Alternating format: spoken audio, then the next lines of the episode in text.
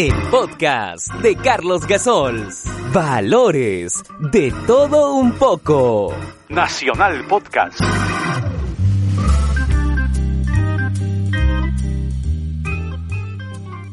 Buenas tardes, martes 6 de septiembre del año 2022. Radio Nacional del Perú. Carlos Gasols, podcast de Carlos Gasols. En esta ocasión voy a comenzar una eh, eh, una conversación eh, que ustedes creo que les puede interesar y a mí me parece muy importante. Nerit Olaya, un buen amigo de hoy y de siempre, ante una llamada contestó mi pregunta. Necesito contar y que quede escrito lo que fue la compañía infantil Hermanos Gasols.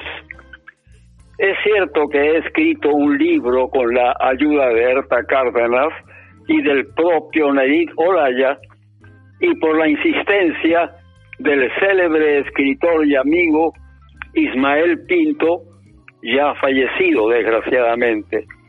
Sin embargo, no estoy del todo satisfecho por varias razones.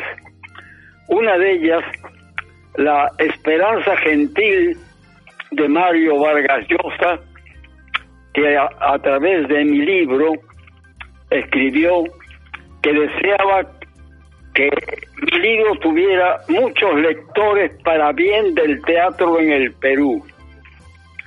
Esto fue en el año 2015 y lo más serio es que se ha leído pero muy poco. Pero lo más grave es que a pesar de mi existencia en mis podcasts aconsejando lo importante que resulta asistir al teatro, es cierto que la pandemia y las restricciones sociales le hacen mucho daño, pero tendrá que cambiar y el teatro es eterno, como lo es la idea de mi padre Ernesto Gasols y Alicia e Izaguirre, ideas que se hicieron una sola para convertir la compañía infantil Hermanos Gasols, Embajada Infantil de Arte Peruano, una tournée que se había iniciado para justamente Alicia Izaguirre, mi madre, y Ernesto Gasols, mi padre, pudiera hacer algo en el Teatro Lima. En el Teatro Lima de los Barrios Altos estaba la compañía española de comedias del actor Ruyán Torres, cuya Inesita mantuvo un romance con el entonces joven actor Alejandro Valle, padre del poeta Alejandro Romualdo y actor de películas y de cine, especialmente de televisión.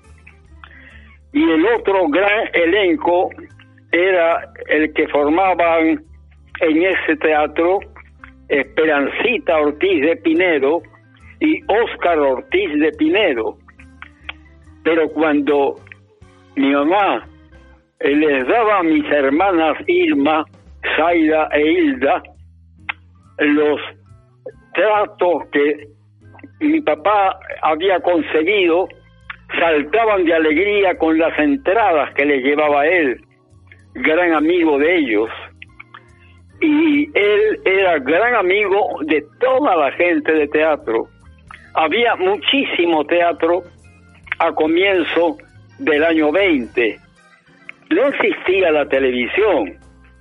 Las ondas reales de la televisión solo eran captadas por gente muy curiosa y las exhibiciones cinematográficas ya se veían con mayor interés pero los hogares jugaban en sus casas, pero no abundaban mayormente, llenando los teatros, sin embargo, en Lima y en el Callao. Además de esto, las frentes de provincias iban al teatro de acá, pero les entusiasmaba cuando alguna compañía teatral peruana o del extranjero rellenaban los teatros de los lugares a donde uno, ellos y ellos íbamos. Eran lugares que la constante visita de compañías teatrales, especialmente de otro país, los hacían estructuralmente gratos para hacer sus temporadas con amplios escenarios, estructuras elevadas para subir y bajar telones, amplios anchos laterales para cubrir lo precioso, cubrir con camarines decentes lo que el decoro nos obligaba a estar en algo que los cientos de actores o actrices tenemos siempre como una segunda casa.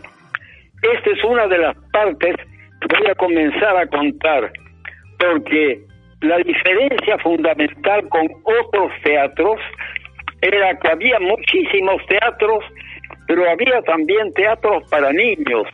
Mucha gente que he ido y lo, además los iré próximamente hablando de ellos, eh, eh, veían muchísimas cosas, pero no hacían lo que hacía la compañía de hermanos Gasols.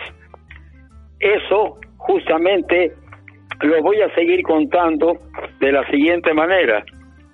Yo he actuado con éxito en la mayor parte de ciudades y pueblos del Perú, de niño integrando la compañía de los hermanos Gasols y de adulto primero con Erta Cárdenas, mi esposa, desde 1956, y luego Lucía Lurita, Fernando Gasols y José Velázquez como egresados de la legendaria ENAE, Escuela Nacional de Arte Escénico, en notables giras de difusión teatral y fundador con ellos del recordado grupo Histrión Teatro de Arte.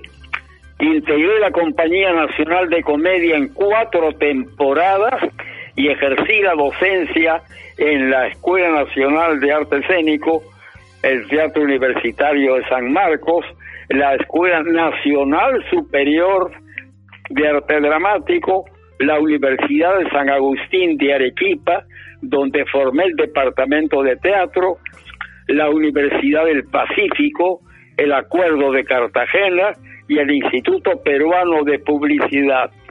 Bueno, tengo algo más que agregar, pero por ahora es lo suficiente y espero que me hayan prestado la atención que eh, todos esperamos. Muchísimas gracias y me despido. Carlos Gasols, actor. El podcast de Carlos Gasols.